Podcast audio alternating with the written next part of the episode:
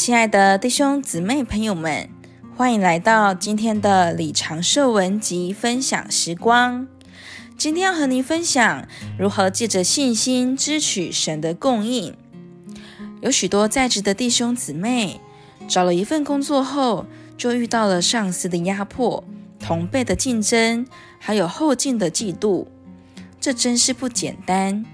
不仅如此，结婚以后有了太太。不久又有了孩子，真是麻烦。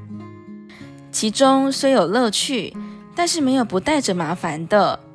我们该怎么办呢？就像诗歌所说的：“主，你是我生命，活在我里面，带着神的丰盛来将我充满。你的圣别性情使我能成圣，你的复活大能使我能得胜。”末了一节。乃是完全停下自己的努力，让你运行变化，使我托自己。圣经给我们看见的就是这样，这充足的生命供应要应付我们一切的需要，所以我们无需担忧，只要借着信心支取神的供应。在笔后一章开头就说。我们已经从神分得同样宝贵的信，借着这信，一切关于生命和金钱的事，对我们都成了实际，并且我们也被引进这实际里。它的本质也成了我们基督徒生活和经历的元素。这时，对我们来说，圣别完全并不难，得胜属灵也很容易。这就好比从台北到洛杉矶，只要坐上七四七客机，经过十四小时就飞到了。其实不是我飞，我只是享受。同样的，拯救挪亚一家八口脱离洪水毁灭的，并不是挪亚自己，乃是方舟。方舟拯救他们免去洪水的审判，他们却在其中享受神的预备。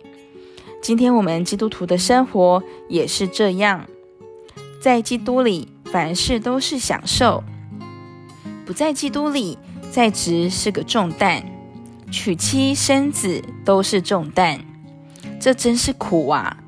所以，我们不要忘记，在彼后一章开头就告诉我们，神的神能已将一切关于生命和金钱的事赐给我们了。神在我们里面做我们的生命，并且还天天供应我们。可惜的是，我们有基督坐七四七，却常常不上飞机；有基督坐方舟，却常常不进去。总是想凭着自己的办法和努力，结果给自己带来重担和为难。那么，怎么上属灵的七四七呢？怎么进方舟呢？只要我们和基督接触，不论在什么地方，在什么时间都可以，因为他是属于我们的。在灵前十四章四节说，旧约的以色列人有一个活的磐石随着他们，那磐石就是基督。今天做真磐石的基督，乃是随着我们的。我们随时都可以接触他，随时都可以在心里呼求他。哦，主耶稣，一声的呼喊虽是简单，但却是了不起，我们就能得着拯救。这样一呼喊，我们就享受了主做我们里面的生命，并且外面一定显出金钱来。我们这样不断的呼喊他。在外面好像看不见他，但在我们的灵里就能与他接触，与他有生机的连结，他就做成我们的内容和供应。要知道，我们一切问题的发生，就是因为我们和主的连结断了。我们今天的生活若一停电，灯光、音响、冷气就都没有了，什么也不能做了。但只要电一接通，这些就都有了。这是很好的比喻。我们有时会错，会不清楚主的带领，就是因为和主的接触断了。我们只有一条路，就是和主接触，呼求主。